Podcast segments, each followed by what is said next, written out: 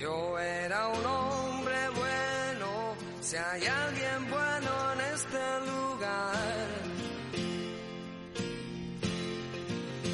Pagué todas mis deudas y mi oportunidad de amar. Pues venga, vamos ya con nuestra sección de fútbol internacional con Dani Blanco.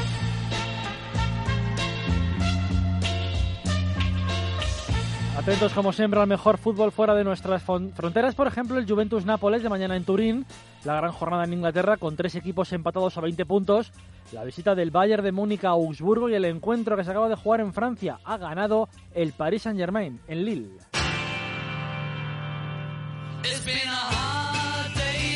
En la primera undécima jornada del campeonato, Manchester City, Arsenal y Liverpool están empatados a 20 puntos y los tres juegan mañana. Abre el fuego a la una y media el Arsenal de Wenger en la cancha del Sunderland David Moyes. Un partido asequible para los Gunners que han encontrado un excelente nivel de juego tanto en las islas como en la Champions. Mañana Ozil, Alexis y Walcott por detrás de Giroud, delantero centro titular, ahora en el equipo londinense. A las 4 el City de Guardiola quiere dejar atrás la mala racha de resultados, seis partidos sin ganar. Juega en campo del West Bromwich Albion. Esta semana el técnico de San Pedro veía cómo se le iba la Carling Cup, la Copa de la Liga, ante el United de Mou. El técnico, a pesar de eso, no está preocupado. And he won almost all the duels, so so I'm so proud. Alexis play really good, and the other guys as well, the people in experience. So we are happy. Estaba feliz Pep Guardiola. Dice Pep que la idea es innegociable, aunque tuvo un conato de renuncia la semana pasada en una rueda de prensa cuando anunció que ganar ahora de cualquier manera es lo fundamental. A las seis y media de la tarde, turno para el ilusionante Liverpool de Club este año. Los Reds visitan Selhurst Park para medirse al Crystal Palace de Alan Pardew en un encuentro en el que, según lo que pase antes, el Liverpool puede ser líder de la Premier. A un punto de los tres de arriba, en esta liga impresionante por la igualdad están Tottenham y Chelsea con 19 puntos. Los Spurs de Pochettino reciben en Wild Hart Lane al Leicester en un duelo entre campeón y subcampeón del año pasado. Y el Chelsea juega en campo del Southampton el domingo a las 5 de la tarde. El United ha recuperado sensaciones tras el gran triunfo del otro día ante el City en Copa de la Liga. Mourinho estaba feliz. I'm happy. The players they did everything. They they they deserve to win. Um, and obviously we are happy, uh, especially because in the last uh, in the last weekend everything went uh, against us, and obviously Los Diablos Rojos juegan en Old Trafford ante el Burnley mañana a las 4 en una oportunidad para acercarse a los de arriba. Tras el partido del miércoles en el primer palo, testigo directo del encuentro fue nuestro compañero Álvaro Romeo de Estadio Premier. que yo creo que el Manchester United hoy tenía algo más que perder, eh, partiendo de la base de que jugaba ante su público y de que venía de ese sofocón ¿no? en el campo de Stamford Bridge, ese 4-0 que evidentemente eh, dejó tocado al Manchester United. Ya sé que el Manchester City viene en una racha bastante mala, pero yo creo que el Manchester United necesitaba más la victoria y esto ha sido un balón de oxígeno, de verdad. Eh, ha sacado un equipo muy potente, con eh, gente con experiencia y a la vez eh, jóvenes con eh, muchísimo recorrido. Había podido ver incluso Álvaro Romeo cómo estaban los entrenadores y su estado de ánimo.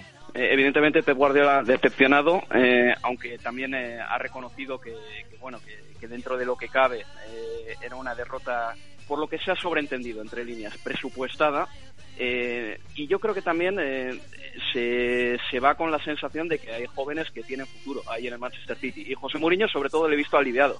Así como en Stamford Bridge estuvo la semana pasada pues muy muy tieso y muy tenso, incluso se la estuvo con Antonio Conte esta vez. eh, yo creo que ya te digo que la victoria ha sido un balón de oxígeno para, para el lado rojo de Manchester. En el duelo de cuartos, el United le ha tocado recibir a partido único al West Ham, con lo que no es descabellado pensar en una semifinal para el cuadro de Manchester. La Liga Italiana llega a su jornada número 11. La 10 la tuvimos entre semana con descalabro del Milán en Génova. 3-0 perdió el equipo de Vincenzo Montella, que había ganado la Juventus el fin de semana. Los juventinos vencieron 4-1 a la Sampdoria en Turín con el primer gol en la temporada de Mario Mandzukic. Stringe la marcatura Regini, si avvicina Khedira, cerca il guizzo quadrato, imprendibile, va al cross Mandzukic! Juventus in vantaggio! Chiellini, Higuaín y Pjanic solventaron la goleada ante el equipo genovés que hace a la Juve mantener los dos puntos de ventaja ante la Roma de Spalletti que venció 1-3 en Sassuolo con dos goles más, ya son 10 en 10 jornadas del bosnio Edin Seco. En este partido la nota negativa, la grave lesión del jugador romanista Alessandro Florenzi con rotura del cruzado que le hará perderse la temporada. El Nápoles venció al Empoli en casa y mañana en el Juventus Stadium hay un impresionante duelo entre el líder y el equipo napolitano en el primer partido de Higuaín contra su ex equipo. A las 9 menos cuarto, una de las opciones para que la esperanza de la igualdad se mantenga en esta liga italiana muy inclinada para la Juve, que a la larga hará valer su plantilla. Los dos equipos tienen Champions la semana que viene, por lo que podría haber rotaciones, porque los encuentros europeos son importantes. La Juve recibe al Lyon para certificar su pase y el Nápoles visita Estambul para medirse al Besiktas en un duelo a vida o muerte. Otros encuentros interesantes este fin de semana, el Empoli-Roma y el Milán-Pescara a las 3 el domingo y el duelo entre Sampdoria e Inter del domingo a las 9 menos cuarto.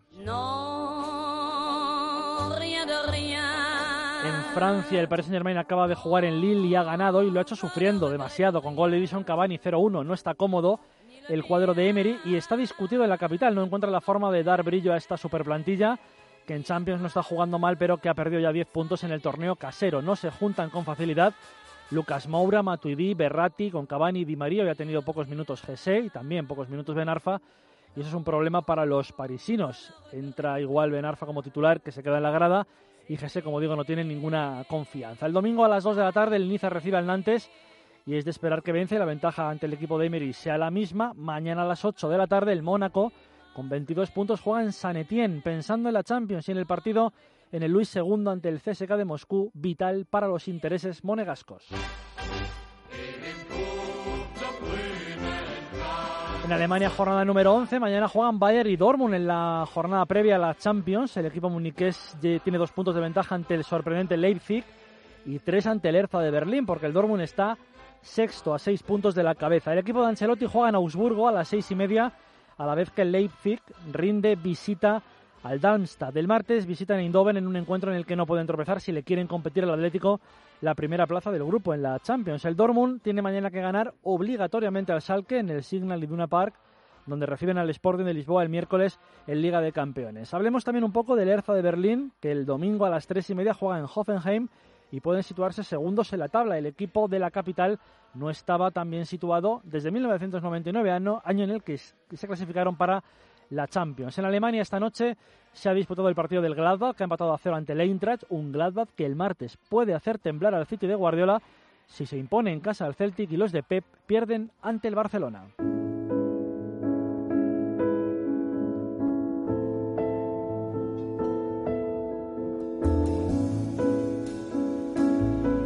Y momento siempre para recordar en esta sección eh, algo que es histórico en el fútbol o algo que nos ha hecho recordar en esta semana. Se nos ha ido esta semana una leyenda del fútbol, Carlos Alberto, autor de uno de los cuatro goles que Brasil endosó en la gran final del Mundial 70 a Italia, una jugada todavía en la retina. By. Oh, not a bad for on the right side. Carlos Alberto. A great goal that! Carlos Alberto muchos partidos con la selección y muchos partidos en Brasil. Incluso acompañó a Pelé en su viaje a Nueva York para jugar en el Cosmos. Recordado esta semana en Globo TV por André Richek. Jogou no Flamengo em final de carreira, foi zagueiro, com o Zico, lançou muito jogador, ensinou muita gente, vai deixar muita saudade. E conhecendo o Capita como a gente conheceu, eu sei que a família tem orgulho de saber que ele trabalhou até os últimos dias da vida dele. Fez o troca de passes domingo com o Marcelo Barreto, que deixará muita saudade. De Sport TV, la televisión en la que ejercía de comentarista, es este sonido que sobrecoge todavía el pasado sábado, solo tres días antes de morir, comentando la liga de su país. Foi, foi a ver lá de dentro. Obrigado, galera. A nossa pressão aqui, rapaz, quando a gente descobriu, eu, André, o Vila, a gente já botou pressão na rapaziada ali. Vamos cortar lá depois. Vamos. Un infarto en su domicilio sorprendió el martes 25 de octubre a este defensa lateral casi extremo, por lo que hacía ya en 1970, un correcaminos total. La imagen del gol que hemos escuchado antes es toda la jugada, no solo el tiro de nuestro protagonista, quizá lo menos espectacular de la jugada. En ella destaca sobre todo la calma de Pelé para verle y pasarle la pelota como si estuvieran en el jardín de su casa y no en una final mundialista. Considerado uno de los mejores laterales derechos del mundo, algunos dicen que el mejor, Santos, Botafogo, Fluminense y Flamengo, Cosmos de Nueva York, la selección de Brasil, quizá la mejor de la historia, con Pelé, Rivelino, Jairzinho y Tostao. Un mito. Descansa en paz.